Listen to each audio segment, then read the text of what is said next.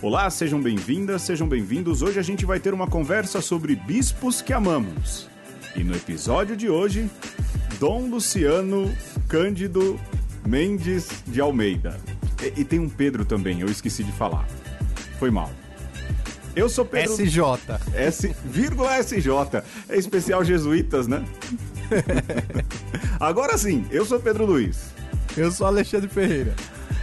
Se tem um bispo que tem uma história discreta, porém importantíssima na história da igreja do Brasil, mas também na história da igreja latino-americana, esse bispo é Dom Luciano Mendes de Almeida, que pisou em terras paulistanas e que faleceu alguns anos atrás, sendo bispo de Mariana. Aliás, Mariana, que junto com Brumadinho sofreram esses verdadeiros crimes ambientais e, lógico, também crimes de lesa vida, de tirar a vida de muita gente boa por causa da sanha da mineração, da sanha de querer sempre ganhar mais dinheiro.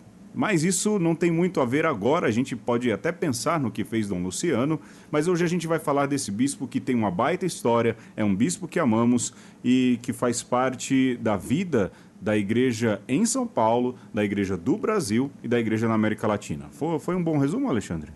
Foi um bom resumo e é interessante quando a gente faz esses especiais, né, Pedro? Sim. É, colocando pessoas que nós gostamos e que foram importantes para a história da igreja, mas sobretudo para a nossa história. Sim, sim. Que mostra o quanto é importante para a humanidade mostrar que houve frutos dessa grande árvore chamada humanidade que enobrecem a árvore, né? Sem dúvida. Tempos que às vezes a gente olha assim e fala, puxa vida, o que, que esse ser humano tá fazendo na Terra? Uhum. Parece que é uma praga que vem para destruir tudo, mas há tem, esperança. Tem muita coisa boa, tem muita história boa e Dom Luciano é de fato uma amostra dessa grande história. A gente vai contar com outros padres, outras pessoas falando também sobre Dom Luciano, porque é uma história tão grande que não dá para ser resumida tão somente na conversa de duas pessoas. Vai mais gente ajudar a gente a aprofundar a história de Dom Luciano Mendes de Almeida, vírgula, SJ. Mais um jesuíta de história fantástica. A gente já falou de um padre jesuíta, de um bispo jesuíta, falta a gente fazer de um papa jesuíta, hein? É. Mas a gente é do fã-clube. Depois... E depois a gente faz o lado negro dos jesuítas. Aí é você. Eu e o Marquês de Pombal e mais uma galera. Ei, abraço, Marquês de Pombal. É, vamos pro jogo, Alexandre. Chega de conversa que já vai meia hora de, de programa. O jogo é teu, Meia hora de prosa. Hoje é, lá do Castros Brothers, um canal do YouTube que eu gosto muito de assistir. Sobretudo o, eu também, o TC. Eu também, eu dou muita risada. Eu rio risos. E eles têm um joguinho lá que eu acho que dá pra gente transpor aqui pro mundo do áudio, que é o jogo da definição, que consiste da seguinte é, dinâmica. Eu vou te dar uma palavra, Pedro, e você vai ter que me dizer o que significa essa palavra. E pode ser livre associação, você não precisa estar preso ali ao que significa de fato. Mas a primeira coisa que vier à cabeça. E no meio ah. disso, eu vou pedir definição tá. de outra palavra daquilo que você falou. Ah, tá bom. Tá bom. Tá, vai. Vamos, e, vamos e, ver no que que dá. E depois aí, pro final, tem um, uma sacadinha divertida aí pra gente dar risada. Você tá aumentando a dificuldade do, do, do jogo, hein? Ó, é, isso aí é, é nível fácil, 10 é de 10, hein? Fanfic 10 de 10, jogo 10 de 10. é, tem que acompanhar. Pois, pois. Vai lá então. Então, Diga. Co começando o jogo, Pedro, eu vou te dar ah. uma palavra aleatória aqui. Eu gostaria hum. que você me definisse, me definisse o que significa marmita. Marmita? É. Marmita eu vou definir de um ponto de vista histórico. Era alguma coisa que quando eu era office boy odiava carregar, mas que se eu trampasse hoje eu ia levar todo dia. O que é trampasse? Trampar? É. Ah, trampar. É. Era uma gíria para garotos de 14 anos dos anos 90 que significava trabalhar. E o que significa 90?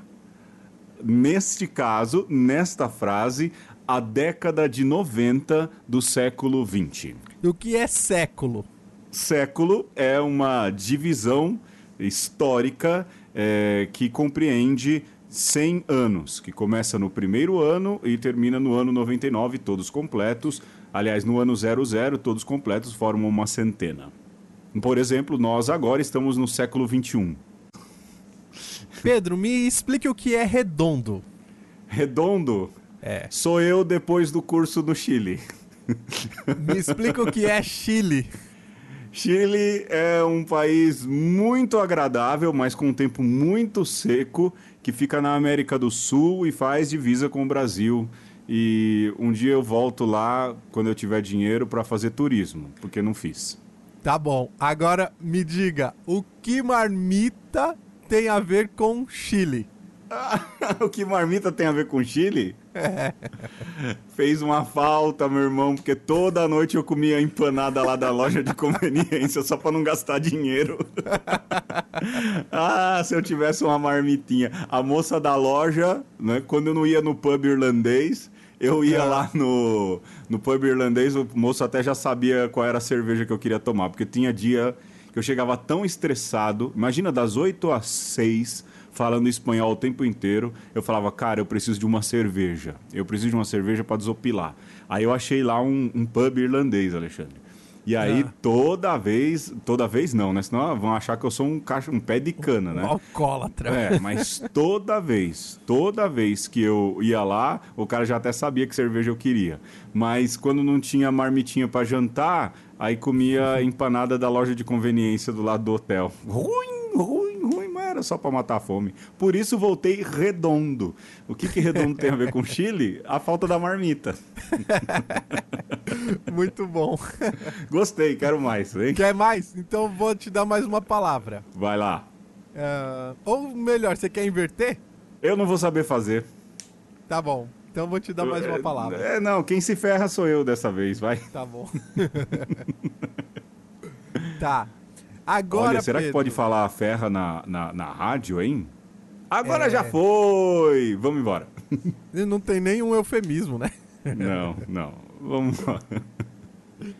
Então vamos Vai. lá, mais uma palavra. Já que você falou em ferra aí, é, ah. me define o que é cobre.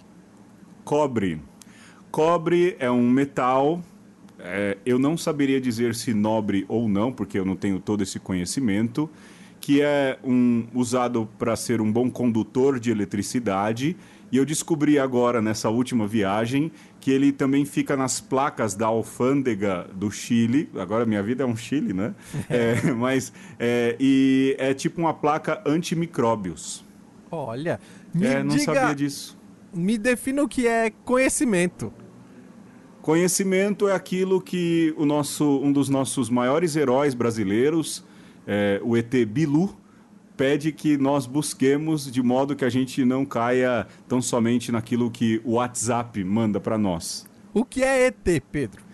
ET é a abreviação de duas palavras, que acho que também, não sei agora, na nova língua portuguesa, podem ser uma, extraterrestre, ou seja, seres de outro planeta, extraterrestre. Como também existem os ITs, os intraterrenos, que dizem aí, alguns, existem é, morando aí no centro da Terra. Imagino o quanto esses caras resistem ao calor, não é?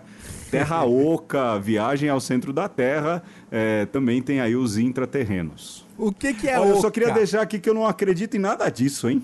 Oh, fala a verdade. Nem ET. Não, não acredito, não acredito. Me, me defina o que é oco. Oco? É. É algo que os Raimundos queriam ver na segunda música do disco. Acho que é Lavô tá novo, né? Mas Sim. Oco é algo, é, vamos supor, vou, é, agora você me pegou, hein? Olha só. Oco. Oco é, é algo que é uma forma, pode ser cúbica ou esférica, e que não tem um recheio verdadeiro. Por exemplo, a Terra não é oca. Ela tem uma série de camadas até chegar ali ao seu centro, que é, aí pode ser que eu dê uma, uma baita, uma baita é, tesourada também. É que tá tocando o alarme do Padre Chico aqui do lado. Eu não estou conseguindo Vixe me concentrar. É, mas tá, pode ser então é, que a terra, a terra não é oca, ela é toda sólida, né? Então vai, oco é aquilo que não é sólido, eu acho. não, mas líquido é, é, não é oco também. Que, que definição tosca. Véio. Tá bom, agora me ah. diga o que significa lavar. Lavar? É. Lavar é o ato de assear algo, não é? Eu hoje mesmo lavei roupa. Hoje Olha. eu passei aí uma boa parte da tarde lavando roupa, estendendo, não vou passar porque não gosto. Aliás, eu vou lançar o protesto aqui de não precisar usar roupa passada. Eu acho que a gente tem que. Eu já não uso calça passada. Eu, né? eu adiro. ah, bom, vamos lá, dois membros na comunidade do Orkut. Tá, agora me diga o que lavar tem a ver com a primeira palavra que a gente citou. E agora eu lhe pergunto, qual foi a primeira palavra que você ah, citou? Esse é o exercício que eu esqueci de fazer da outra vez. ah, meu Jesus Cristinho, o que lavar tem a ver com a primeira palavra? A primeira palavra foi marmita? Ou foi marmita foi no outro? Não, marmita foi no é, outro. Foi cobre, cobre, cobre. Isso. Cobre. cobre. É, lavar tem a ver com cobre. Olha, se algum fio de cobre estiver ligado na tomada, não lave nada, né? Porque você pode tomar um choque. Você então, vai lavar, um choque. Você vai lavar um. Você vai lavar um choque e pode baixar o hospital, o que não é bom para ninguém, porque ninguém quer baixar o hospital. Quem gosta de hospital é médico, enfermeira e os funcionários, não é verdade? É isso. Muito bem, Pedro. Esse é o jogo da definição. Eu quero mais desse da outra vez, hein? Faz favor. Ah, vamos fazer vários agora. vamos pro tema, Alexandre. Vamos lá.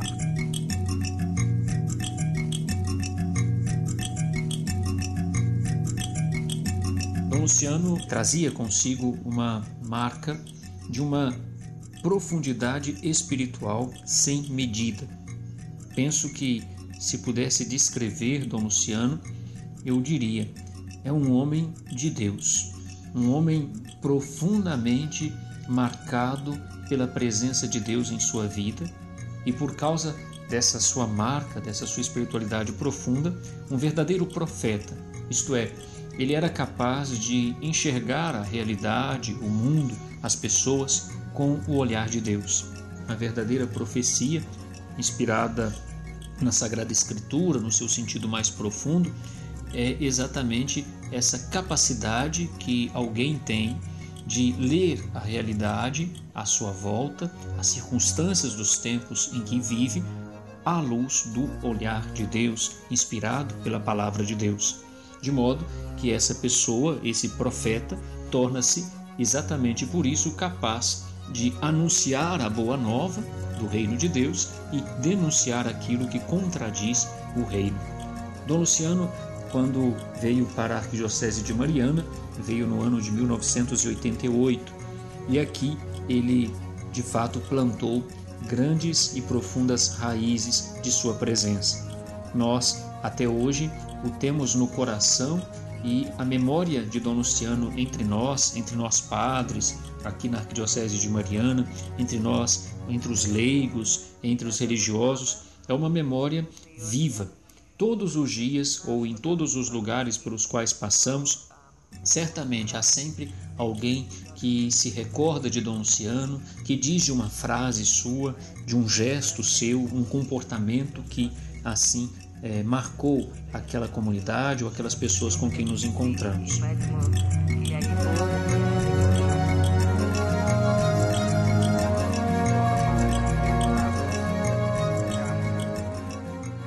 Pois bem, Alexandre, nós escutamos aí, a título de começo, um áudio do padre Euder, que é um padre da Diocese de Mariana. Arquidiocese. Primaz é de mesmo. Minas Gerais. Primaz de Minas Gerais, desculpa.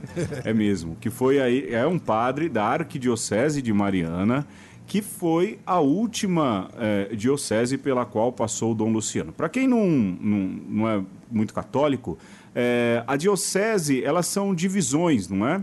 é, vamos dizer assim, como se fossem subdistritos ou como se fossem pequenas cidades, não é? é? Na qual o bispo é o prefeito, vamos assim dizer, aquele que é a referência eclesial. Então ali é um corpo é, não acéfalo, mas que faz parte de toda a igreja.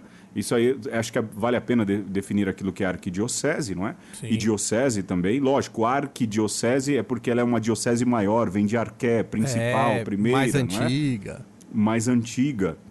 Mas a gente então tem essas subdivisões. E o bispo que cuidava dessa arquidiocese foi Dom Luciano Mendes de Almeida, cujo padre Euder deu aí no início uma boa definição.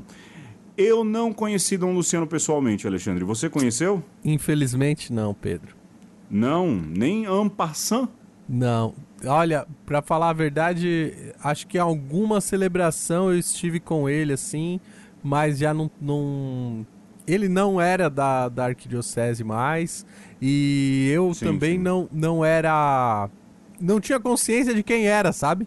Sim, sim, sim. Sim. É, não, é, isso tá, é fato. Tava novo na igreja ainda, essas coisas. É, não era gente ainda, né? Não era gente, é. Não era gente. Depois que virou gente é que veio conhecer a história. Mas ele tem, de fato, uma história é, é, muito viva e nós devemos muito a Dom Luciano aqui em São Paulo. É lógico que lá, durante a caminhada, a gente pode falar um pouco mais da obra, e a gente vai falar um pouco mais da obra dele aqui. É, há uma entrevista que eu estava lendo hoje, não é?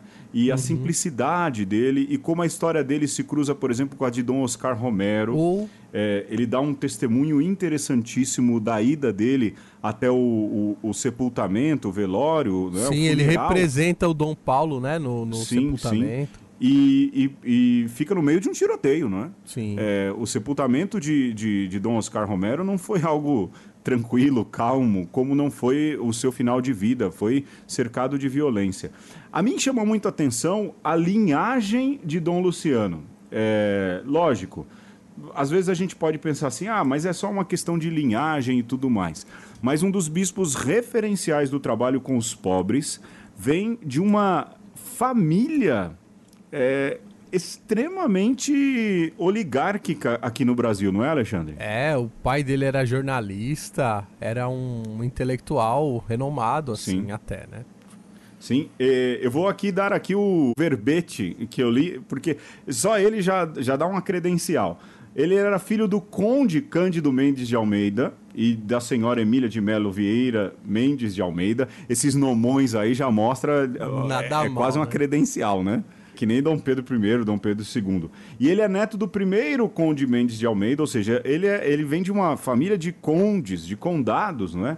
Bisneto do jurista e senador do Império Cândido Mendes de Almeida e trineto de Fernando Mendes de Almeida e tetraneto de João Mendes de Almeida. E essa galera toda ligada ali é, a, ao Império, a Senado, à vida política. Também era trineto de Honório Hermeto Carneiro Leão. Prazer. Marquês de Paraná. pois é, Marquês de Paraná. E o irmão de Dom Luciano era acadêmico da Academia Brasileira de Letras, Cândido Mendes de Almeida. Ou seja, era membro de uma família cuja linhagem era muito antiga, muito nobre, naquilo que a gente pode usar essa palavra, mas de gente de uma intelectualidade muito grande, a ponto de, de ele ter um irmão da Academia Brasileira de Letras. E todos aí usam o nome Cândido Mendes, ele, ele não, não é? Uhum. é quer dizer, para quem começou com os pobres e, e trabalhou a maioria do tempo com os pobres, é um começo é, é, muito diferente, né? É um destoar de história muito é, diferente. É, Para né? quem ficou marcado como um bispo que fez essa opção pelos pobres verdadeiro, né? É, ninguém imagina que tem por trás toda essa, essa carga aí, digamos, genética e, e de nome. E Sim. o que torna ainda mais extraordinário essa história toda e a pessoa de Dom Luciano. E sem crise, né, Pedro? É importante isso também. A família sempre o admirou e, e também o, o ajudou, né? Nessas Sim. questões todas. Não é que há uma cisão, não é que havia ali uma a boa e velha que se fala luta de classes, né? Sim, que, sim. que talvez a gente precisa desmistificar hoje em dia também, né? Porque Sim, uma coisa é consciência de classe, outra coisa é luta de classes, eu Exatamente. acho. Né? É, E ele entrou na companhia de Jesus. Aliás, é, é engraçado que na biografia dele a gente vê, ele sempre esteve ligado aos jesuítas. Ele estudou no Colégio Santo Inácio, ou seja, é, de- não era Santo Inácio de Antioquia, com certeza. né? É, e depois no Colégio Anchieta, em Nova Friburgo. Isso aí nos anos 46 e 50. E depois entrou nos Jesuítas em 47, e aí foi lá para Gregoriana, o lugar onde o Alexandre ama de paixão, não é? É, Fez doutorado em filosofia na Gregoriana, tá vendo? Lá por onde você passou que você Olha ama aí, de hein? paixão. Né? Foi padre em 58, ou seja, no pré-concílio. No pré-concílio. Foi padre no pré-concílio, porque até lá acho que já não tinha, já não tinha rolado a reforma litúrgica, não. Não, Não, não. não. Não, não, não, de jeito nenhum. É, e teve os votos definitivos em 64. Ou seja, tem uma vida longa ligada aos jesuítas, mais um jesuíta. E a gente já falou, jesuíta é como quartel, mas também são muito, se esmeram muito na vida intelectual. É, uma, uma coisa ne- nessa trajetória dos jesuítas que é interessante sobre a, a própria Companhia de Jesus e, e as escolas da, dos jesuítas é que por muito tempo, se você era da oligarquia brasileira, você tinha que mandar seus filhos estudarem com os jesuítas. Né? Olha aí. E então é, os jesuítas, na verdade, garimpavam vocação entre a nata da sociedade, podíamos, poderíamos dizer assim. E eu acho que até mundo afora, né? Não, não só no caso o Dom Luciano é um exemplo disso, mas você dizer jesuíta, sobretudo aí nesse começo do século XX, era você olhar para alguém que foi cultivado nas artes, na humanidade, né, na intelectualidade e que de alguma forma a companhia com um olhar clínico falava: opa, esse cara dá pra coisa. E Sim. dava um jeito de trabalhar a vocação e assim foi Dom Luciano, né? Porque também tinha essa aptidão para a vida religiosa, assim o fez e fez toda essa trajetória aí que o Pedro falou, que não é fácil também. A Companhia de Jesus não é que facilita muito as coisas para os seus vocacionados e Muito pelo contrário. né? muito pelo contrário, também você pode ver isso na biografia do Papa Francisco. Sim. É o- um povo que gosta de testar ali os limites. Ah, você é, é bom nisso? Então você vai fazer isso aqui que, que não é tão, tão fácil assim pra você. E, Sim, sim. e Dom Luciano foi um bom jesuíta. É, e aí depois vai ser bispo, né, Pedro? Sim, foi bispo. E olha quem. Porque na Igreja Católica, um bispo não ordena outro sem estarem dois juntos, não é? Sim. É, deve ser feito em três. Um que preside, os outros dois que são ali, é, vamos assim dizer, os co-celebrantes ou os coordinantes. Dom Paulo foi quem ordenou Dom Luciano. Isso já é um cartão de, de visita enorme. E depois, é, Dom Clemente Snardi. Olha E tem uns escritos muito bonitos sobre a vida sacerdotal. E o outro, Dom Benedito Ulloa Vireira, que foi um bispo que passou aqui por São Paulo muito tempo, né? Tem também uma história bonita. Mas Dom Clemente Snardi tem um belo livro sobre a vida sacerdotal. É, então, quer dizer, na história de Dom Luciano, há bispos de histórias muito grandes. Depois, acho que só para a gente ir mais à frente um pouquinho na questão bibliográfica, e depois a gente pode falar de algumas nuances, ele é, participou aí da, da Conferência Nacional dos Bispos do Brasil, ele foi secretário-geral durante um bom período, oito anos, ou seja, ele foi eleito e reeleito. Depois ele foi presidente da CNBB é, por mais oito anos. É, foi membro do Conselho Pontifício de Justiça e Paz, que é ali o órgão que cuida dos direitos humanos na igreja, isso em Roma, né, durante muito tempo, de 92 até 2006, e foi também presidente do Conselho Episcopal Latino-Americano, isso durante três anos, e foi figura fundamental em pontos muito importantes aqui da igreja brasileira, ou a igreja no Brasil, e na igreja latino-americana. Lógico, mais à frente a gente vai falar ali daquilo que de fato ele fez de importante. Aqui em São Paulo, ele ficava aí na região que você pertence, né, Alexandre? As pessoas hoje aqui ainda na região Belém, os padres sobretudo que conviveram com ele, têm é, essa, esse senso de responsabilidade de carregar as marcas, o jeitão, o legado de Dom Luciano no seu agir pastoral, no seu trato com as pessoas, sobretudo com seu trato, no seu trato com os pobres. E ele tinha algumas características muito pessoais e muito especiais, não é, Alexandre? Por exemplo, Deus é bom. É, por mais que seja algo que se diga bastante, ele usava muito isso. E volta e meia, isso eu li num livro que o irmão dele escreveu. É? Hum. é volta e meia, ele costumava deixar assim, passava numa recepção de algum lugar, fazia um desenho de um bonequinho, sorrindo e escrevia: Deus é bom. É, e deixava, diz que ele tinha essa, esse costume de deixar esses pequenos bilhetes, essas pequenas mensagens espalhadas. É, esse carinho e esse jeito carinhoso de enxergar as coisas é também uma das marcas registradas de Dom Luciano. A gente vai ver um pouquinho dele falando, a gente tem áudios de Dom Luciano e daqui a pouco a gente volta. Como é que é a nossa sociedade? Brasil. O que, que nós vemos assim que desperta mais a nossa vontade de colocar em prática esse mandamento do Senhor? Nós vemos, em primeiro lugar, a fome, a miséria tão grande. Vemos também as rivalidades, os conflitos, agressões, a violência, até mesmo o ódio. Vemos também os ressentimentos, as mágoas, as divisões. E vemos também uma perda de sentido da vida. Quantos jovens que já não acreditam mais na vida, sabemos que o número daqueles que eliminam, eliminam a sua vida é crescente. Então, diante dessa tarefa que é nossa, de um mundo que é o nosso, de um Brasil que é o nosso, onde nós vemos que somos chamados a amar e a transformar essa situação de injustiça, de vingança, de ódio, de segregação e de frustração. Como fazer? Qual é a força da Eucaristia que nos move a agir nessas diversas situações? Vejam, em primeiro lugar, vamos considerar, estamos sempre atentos a isso, que o Brasil é um dos países onde não deveria haver a fome. Porque nós temos tantos recursos. É um país onde, com um pouco mais de organização, haveria alimento substancial para todos, mas não há. A divisão das riquezas é dramaticamente injusta.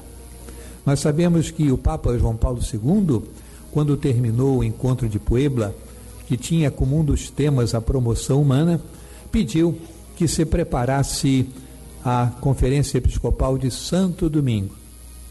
E aí foram os membros da presidência do CELAM a Roma apresentar ao Papa a temática para a América Latina e a primeira temática era a nova evangelização. E logo depois a inculturação. E o Papa disse: não, vocês ainda não realizaram a promoção humana.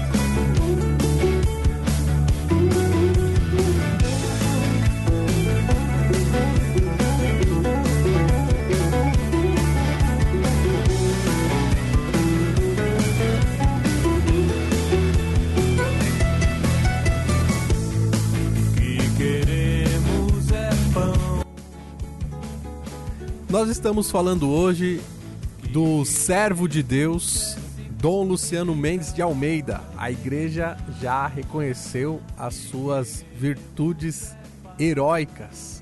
Vamos ouvir aí um testemunho de um desses padres que testemunharam o jeito todo especial de Dom Luciano aqui na zona leste de São Paulo. Eu consegui aí um áudio especial para nós do padre Júlio Lancelotti. A memória de Dom Luciano é a memória do amor, da fraternidade, sobretudo da misericórdia e da compaixão. Dom Luciano, na região Belém, é um pai com um coração materno que não tinha horário para andar atrás das pessoas, para buscar os que estavam sofrendo, para visitar de madrugada os doentes, para acolher os moradores de rua, para fazer comida para eles e muitas vezes até oferecer a sua própria cama. Dom Luciano é o homem do amor compassivo, da misericórdia sem limite, sem guardar nada para si. Tudo que passava nas suas mãos chegava para os outros. Toda a sua vida tinha que ser gasta, toda a sua vida entregue, toda a sua vida doada. Foi assim que Dom Luciano viveu pelas ruas das nossas periferias, pelas ruas recolhendo os que estavam sofrendo e esquecidos, confortando os corações, sendo um pai amoroso para os filhos e filhas, confortando os padres, animando as comunidades, sendo um testemunho para os religiosos e religiosas, animando as escolas católicas, sendo presença nos hospitais, sendo presença para aqueles que ninguém queria, que todo mundo esquecia. Dom Luciano não tinha medo de ser mal entendido mal compreendido. Ele era o grande sinal da igreja servidora no meio do povo, do pastor que dá a vida, do pelicano que dá o próprio coração como alimento para os seus filhotes. A memória e a imagem de Dom Luciano ficarão para sempre no povo, no povo mais sofrido, nos pobres e nos pequenos. Dom Luciano Pedro Mendes de Almeida, luz e pedra, pedra de alicerce, luz que nos faz enxergar Jesus. O seu leme episcopal, em nome de Jesus. Assim viveu, assim sofreu, assim se alegrou, assim amou, assim morreu. Em nome de Jesus. Dom Luciano vive para sempre. Quem ama é imortal. Quem ama não morre jamais. Dom Luciano vive em nós.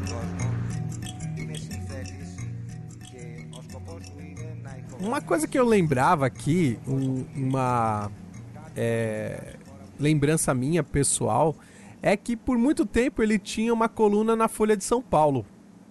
É verdade. E eu, é verdade. assim, esperava no sábado ansiosamente para ler a, a, coluna de, de Dom Luciano, que sempre trazia ali um, um panorama da vida, sobretudo política, da conjuntura social e sempre com esse olhar evangélico, né? E você consegue Sim. encontrar alguma coisa, inclusive na internet, dessas colunas. dessas colunas, desses artigos de Dom Luciano. E outra coisa que eu lembrava, Pedro, é que quando o pessoal estava mandando o processo para Roma da sua canonização, né? Está em vias de ser canonizado. E Sim. eu tive a oportunidade de concelebrar uma missa com Dom Fernando, que era bispo na Lapa, contemporâneo. Dom Fernando Penteado. Né? Penteado. Né? E eu falava pro, pro Dom Fernando que, apesar de não o conhecer pessoalmente, o Dom Luciano, naquela época eu era o coordenador de pastoral da região Belém, eu dizia para ele, eu me sentia um pouco como uma criança de, uhum. de Dom Luciano, né? Porque aqui na região Belém tem as obras sociais, tem várias, né? E, mas sobretudo a obra social Bom Parto, que está espalhada nas diversas paróquias e, e funciona desde aquele tempo, né? mais ou menos da década de 80 e eu poderia ter sido uma dessas crianças atendidas. E como isso marca a, a nossa é, vida social aqui na região Belém também, né? Crianças até hoje sendo atendidas por Dom Luciano e uma coisa que vira e mexe você encontra nas paróquias é uma foto do Dom Luciano com uma uhum. mitra na cabeça dessas crianças assim, que era uma brincadeira que ele fazia, né? Ia Sim. celebrar, a meninada juntava em torno dele, ele começava a colocar a mitra na cabeça, na cabeça da molecada. Da molecada. É... Há quem diga que essa foto foi tirada na Juta, há quem diga que foi tirada na Vila Prudente. Mistério. Não, quem é mas é são várias. É, mas a mais clássica, Sim. eu não sei, não sei, não sei. Quem é da Vila Prudente fala que foi lá, né? Pois Eles é. falam, ah, foi é, aqui que lógico, ele tirou. Lógico. eu tava lá, eu era a Mitra, né? Eu, eu, era, é, eu era o menino atrás da Mitra. Falar em eu tava lá e essas lendas. É, Dom Luciano é um, é um, bispo cercado de lendas, não é, Alexandre? Muitas. É, o que eu ouço de histórias de Dom Luciano, eu acho que a gente pode rechear aí é, toda essa segunda parte do programa com histórias é, peculiares, pitorescas de Dom Luciano. Por exemplo, eu uma vez ouvi do padre do Cônego, ele é Cônego aqui em São Paulo, José Miguel de Oliveira, que tem um amor filial por, por Dom Luciano. A gente lembra, não é, Alexandre, o quanto ele sofreu com o falecimento de, de Dom foi, Luciano. Foi e mesmo. sim, e ele contava, né, que Dom Luciano era um pouco desleixado, uhum. não é? Com, com a própria imagem, então diziam que era muito comum vê-lo no terno cheio de caspas. Era um homem de muito pouco sono, porque muita gente é, ficava aos pés ali do, da casa onde ele morava e ele ficava até tarde ajudando, socorrendo, é, é, dando um prato de comida, ou mesmo conversando, ou indicando. Diz que ali na, na região da Moca, onde ele morava, Sim. a casa dele era mesmo um point, não é? É, e essa história de que porque ele vivia é, dormindo muito tarde, chegava sempre muito atrasado nas reuniões. Eu, essa eu ouvi de um padre que Dom, que Dom Luciano sempre chegava atrasado nas reuniões dos bispos. Né? Diz que já era comum falar: bom, vamos começar, porque Dom Luciano é, deve estar da... aí pela rua fazendo alguma coisa. Né? Daqui a pouco chega. é, daqui a pouco chega. E há uma história, é, se eu não me engano, quem me contou essa foi o padre Tarcísio Mesquita uhum. que também foi muito próximo de Dom Luciano, não é? É, que um dia ele chegou cedo na reunião e disse que ele não entrou. Uhum. É, não esperando. entrou na reunião, ficou esperando para chegar atrasado e perguntaram: Ué, mas por que? Ele falou: Não, a gente tem que precisa manter o costume. e disse que e ele tinha mesmo essa visão também muito bonita da vida e, e, não era um homem, não era um jesuíta fechado, muito pelo contrário, era um homem de sorriso né? fácil. Né? Era um homem de sorriso fácil, né? Interessante destacar que Dom Luciano era um homem de uma lucidez, de uma inteligência muito grandes. E exatamente por isso era também capaz de enxergar longe, tinha um horizonte amplo, capaz de diálogo, de proximidade e ao mesmo tempo capaz de uma simplicidade que é marca de fato da vida de um santo. Me lembro de um episódio narrado por Dom Raimundo Damasceno acerca da vida de Dom Luciano que penso traduzir bem como Dom Luciano agia e o seu modo de ser e de pensar. Dizem que quando ele estava na presidência da CNBB, certa feita, ao passar pela portaria da CNBB, ele viu que uma das irmãs da casa é, oferecia um sanduíche de pão e carne é, na mão, atendendo a um senhor que pedia para matar a fome e que a reação de Dom Luciano naquele momento foi tão rápida, bastante repentina, dizendo: Irmã, não dê o sanduíche a esse senhor. A irmã e os, os demais que ali estavam é, por ali é, se espantaram com essa atitude de Dom Luciano, mas será possível? perguntaram que Dom Luciano estaria impedindo a ela, aquela irmã, de dar alguma coisa de comer àquele pobre indigente? E Dom Luciano, então, logo se explicou: Irmã, esse homem a quem a senhora oferece o sanduíche não tem dentes. É melhor dar a ele um prato de sopa. De fato, esse gesto de Dom Luciano mostra a sutileza, a sensibilidade e a espiritualidade de quem tem um coração grande e que vê com os olhos da fé o Cristo presente em cada pessoa, especialmente no pobre. Dom Luciano sempre agia assim, com uma sensibilidade profunda às necessidades do irmão. Uma história interessante também que, que eu já ouvi mais de uma vez é que nisso, né, o tamanho de desapego que ele tinha, desprendimento, sobretudo com, com os bens materiais, é, e tudo que vinha para a mão dele era mesmo, né, lógico que com responsabilidade, né, Sim, sim. daquilo que era dele, sobretudo, ele eh, se desprendia. Que, assim, inúmeras vezes o pessoal chegava: Olha, Dom Luciano, tá aqui um dinheirinho aqui para você dar pros seus pobres. Ele colocava ali aquele montante de dinheiro que ele nem sabia o que era. Aí chegava Sim. mais na frente e chegava um pobre. Ô, Dom Luciano, tô precisando de um dinheiro. Ele tirava do mesmo jeito e dava. No mesmo no envelope, né? mesmo envelope e assim, com uma liberdade de, olha, eu não quero saber pra que você vai usar e é, quem é você, né? Quanto eu tô te dando, não, não pedia um, um formulário, né? Pra Sim, liberar a sim. verba. Não, Me dá o RG, o endereço. não, né? tinha essa, essa capacidade de é, ajudar é, todo mundo sem olhar mesmo, né? Que às vezes Sim. parece uma, uma fala é, retórica, fazer o bem sem olhar a quem. Não, né? Tem gente Mas- que leva a, a sério, né? Sono Ernesto Olivero, Sou Ernesto Olivero, di fundador do Arsenal da Esperança de São Paulo. E graças a este lugar encontramos uma pessoa maravilhosa. O nome dele, Luciano Mendes de Almeida. Dom. Luciano Mendes de Almeida. E caminhando nos tornamos amigos, verdadeiramente amigos, de uma amizade profunda. Amigos que se amavam. A cada gesto. incontrati 400 Nos encontramos 444 Lui sapeva vezes. Ele sabia tudo de mim, eu sabia tudo dele. E juntos sonhamos um mundo diferente, um mundo onde outro nunca é um inimigo, onde outro pode se tornar nosso mestre. E com este desejo, a nossa amizade cresceu, se ampliou e se colocou à disposição de tantos.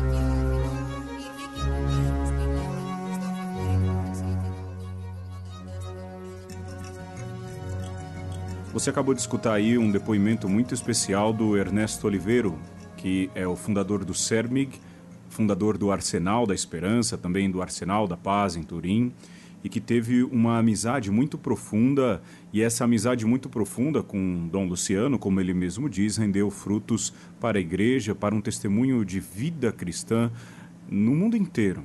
É, deve servir como exemplo. A gente também agradece o padre Simone Bernardi, que está no Arsenal da Esperança hoje em dia, que fez aí para nós então a tradução simultânea daquilo que disse o Ernesto Oliveiro. É, se você for olhar o Arsenal da Esperança, é uma obra avançadíssima, porque você já está falando em acolhida, de certa forma até de migrantes, né? Sim. Ainda que muitas vezes o, o Arsenal acolhe migrantes estrangeiros de sua própria terra, os moradores de rua. E como essa obra ela é profética no sentido de antecipar algo que hoje em dia é uma das marcas da nossa sociedade, né? Pessoas que precisam ser encaixadas de novo na sociedade e não serão se não tiver um, um braço forte ali, uma organização para fazê-lo. né? Então, assim, é, Dom Luciano é um homem à frente do seu tempo também nesse quesito, é bastante expresso no próprio Arsenal. E o Arsenal da Esperança, há pouco tempo, comemorou o número de 60 mil pessoas diferentes acolhidas. É uma Sim. casa de acolhida de homens em situação de rua, não é?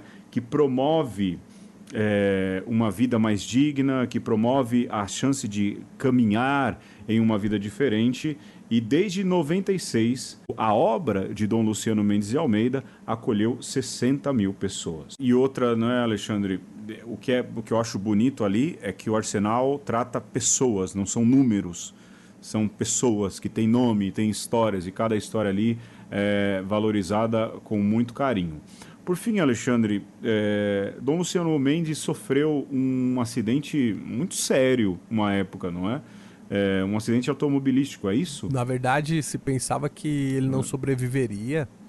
Me contou essa história foi Dom José Roberto. Ele conta muito essa história, que é o bispo auxiliar aqui da Arquidiocese de São Paulo que está no Ipiranga.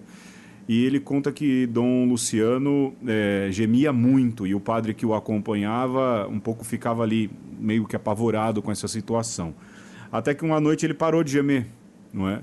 E o padre perguntou a ele: Dom Luciano, o senhor parou de gemer? O que aconteceu? A dor parou?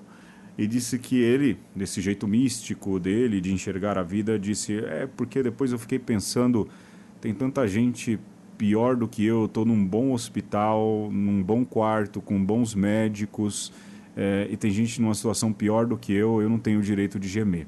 E aí disse que suportou ali no silêncio é, toda a dor sem reclamar, sem fazer ali queixas nem nada, não é? E essas histórias, se a gente ouvir, a gente escuta um monte dessas de Dom Luciano, que era um homem de caridade, e, e, muito organizado, ele tinha um senso de organização muito grande, de uma intelectualidade muito grande, mas de uma mística também muito bonita. Não é à toa, como disse o Alexandre, que agora é, passa por um processo de beatificação para depois ser reconhecido aquilo que a gente já sente no coração, que é de fato um homem santo, não é, Alexandre? As histórias de, sobre a espiritualidade de Dom Luciano também são vastíssimas. É, e Sim. do seu amor pelos padres também. Isso é uma coisa que é bastante marcante no seu episcopado e na sua passagem aqui na Arquidiocese de São Paulo. Era um homem que amava os padres e os padres se sentiam assim cuidados é, por Dom Luciano de passar mesmo ali em cada paróquia, de estar com o padre muito mais do que cobrar um, uma um, digamos, é, uma produção, né? Ele estava junto. Sim. E aí, padre, como é que você tá? Como é que tá a sua vida de oração? E como é, o que que eu posso fazer por você?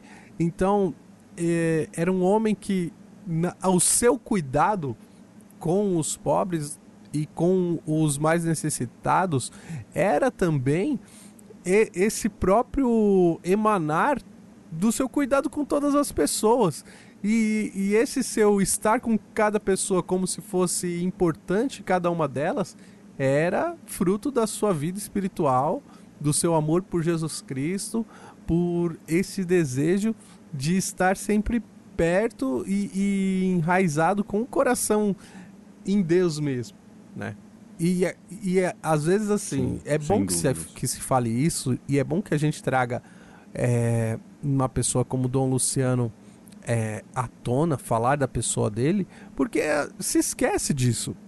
É, parece que quando Sim. você fala de uma pessoa que, que lutou por causas sociais, é simplesmente um ativista ou um guerrilheiro.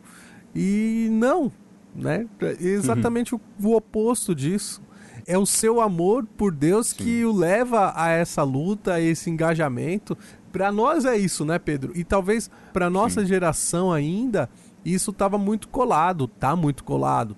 Né? Não existe dissociação entre o, o lutar pelas coisas do reino e lutar pela paz e pela justiça no mundo.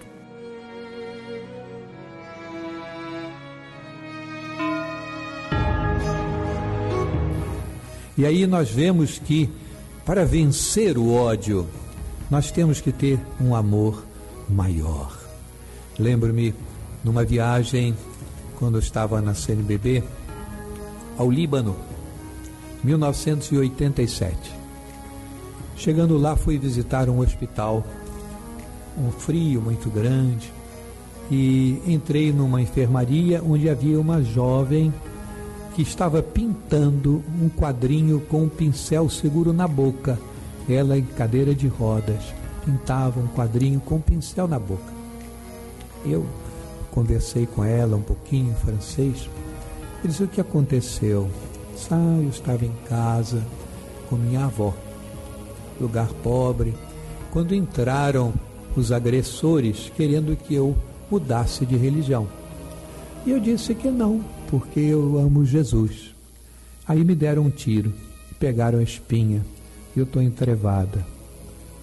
Mas ela disse assim: Mas o senhor sabe, estou oferecendo a minha vida por esse jovem que atirou em mim. Dou toda a minha vida para que ele conheça a Deus e se converta.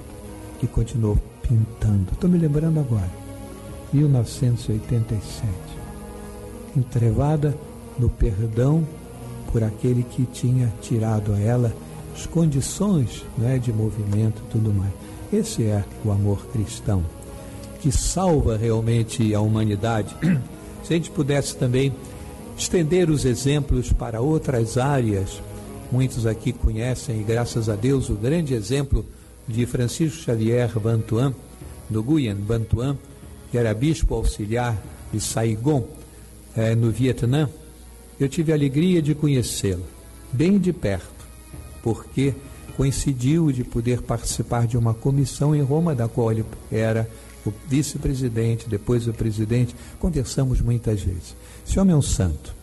Vocês imaginem, ele ficou preso no Vietnã nove anos, numa cela, fechada, incomunicável, sem um livro, sem um lápis, sem um rádio, sem nada. Nove anos. Nove anos. A luz vinha e saía. Ele, para respirar um pouco, ficava deitado para ver se tirava o ar debaixo da porta que era fechada. Nove anos. Conheci este homem santo. E ele dizia: Como é que você fez? Ele disse: Mas, ô, ô Vantuan, vem cá. O que, que você sofreu mais? Disse assim: A fome. Eu disse: Meu Deus, eu devia ter passado muita fome. Não, não, não. Não é tanto a dor da fome.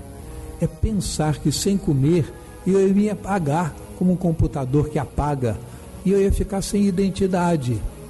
Então eu rezava muito para não perder a consciência. Ele passava o dia na Eucaristia. Muitos conhecem aqui, só para resumir, ele tinha um vidrinho com o remédio. O remédio era tinha sido a ele dado, era uma garrafinha de vinho que renovavam como se fosse um remédio para um mal-estar. Ele pegava a mão, colocava três gotinhas de vinho, uma de água, um pedacinho de pão e celebrava a missa na própria mão. E passava o dia se preparando e agradecendo e rezando por todos que estavam assim perseguindo os seus irmãos no Vietnã. Passou nove anos rezando pelos outros, vencendo o mal com o bem, com um sorriso de esperança, coisa contagiosa. Eu tenho até hoje aqui comigo um terço que ele me deu, que eu levo comigo, para me lembrar muito dele. Esse homem é um exemplo para nós, sorrindo, nenhuma palavra de desacato às pessoas, só esperança, Eucaristia.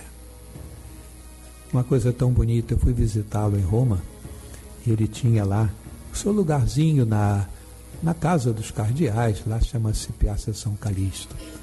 Ele disse, ah, você vem lá? Sim, eu vou, eu vou lá com você. Ele disse, não, mas eu vou esperar você lá na porta. Tá bom, disse, ah, mas você não tem alguém? Não, eu espero você na porta. Quando eu cheguei, ele estava lá na porta. E eu disse, interessante, podia tocar campainha, chamar. Ele vai subindo, subindo a escada, de repente entra à esquerda, era um depósito que ele tinha transformado em quarto para ele.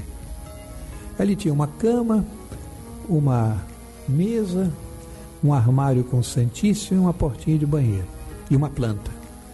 E disse, você gostou do meu quarto? Eu gostei, ó, bonito quarto, né? Ele disse, pois é, aqui eu tenho tudo. Disse, mas ô Francisco, vem cá, quem que faz a comida para você? Disse, Sou eu. Quem que lava a sua roupa? Sou eu. Quem que faz aqui? Sou eu. Para quê? Eu passei nove anos na prisão. Precisa de quê mais? Não precisa de nada. Quer dizer, um homem totalmente desprendido. Aí, lá em Turim, convidaram o cardeal para falar aos jovens. Aliás, alguns estão aqui, lá em Turim, no Arsenal da Paz. Você vai comigo? Vou sim. Estava lá. Aí fomos, pegamos o avião. Quando ele foi chegando, tropeçou e a mala se abriu. E não tinha nada dentro da mala. Aí eu disse, mas ô, ô Francisco, que que negócio é esse? Eu não tenho nada. O que que eu vou precisar, meu irmão? Eu vou lá, eu volto amanhã, não precisa de nada. Mas que você trouxe a mala? Que eu vou viajar. Dizer, né? Então, vê, é a coisa importante, né? É outra concepção. Outra concepção. Se a gente pudesse se desapegar e dar aos pobres, dar aos pobres, é uma coisa tão bonita. Veja, um homem sem ódio, um homem amor, ofereceu tudo a Deus. A mãezinha dele ainda é viva com mais de 100 anos, imigrante na Austrália.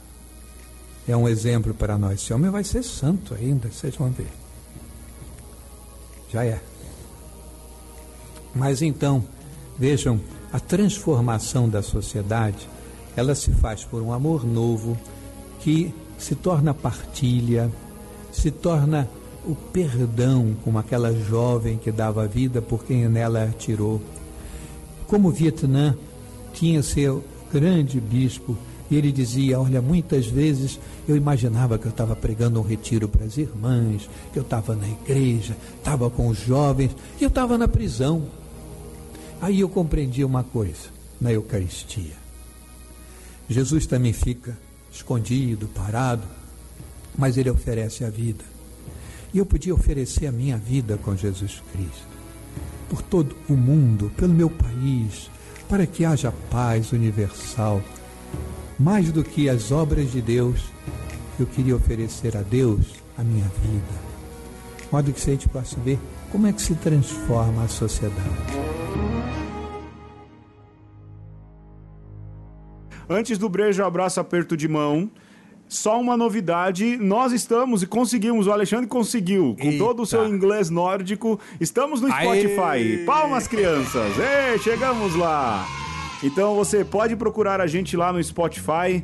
Eu tenho a oraçãozinha de Dom Luciano aqui, eu sempre peço pela causa de beatificação, porque é desses santos que a gente fala assim, dá vontade, como a gente já ouviu o padre lá de Mariana falar, dá vontade de ser padre que nem esses padres assim. A gente não consegue, mas a gente se esforça. É isso aí, Alexandre. Até semana que vem, meu irmão. Até semana que vem, Pedro. Ouça lá no Spotify. Você que está nos ouvindo pelo Spotify, chegamos! Nós Ê, vamos invadir viva. a sua praia. não, essa É. música não. Ah, não, não. Não, porque. Então não, vamos deixa pra lá. cantar assim. É. Então vem, entra na, Na roda com a gente. Beijo, abraço. e aperto de mão. Até mais.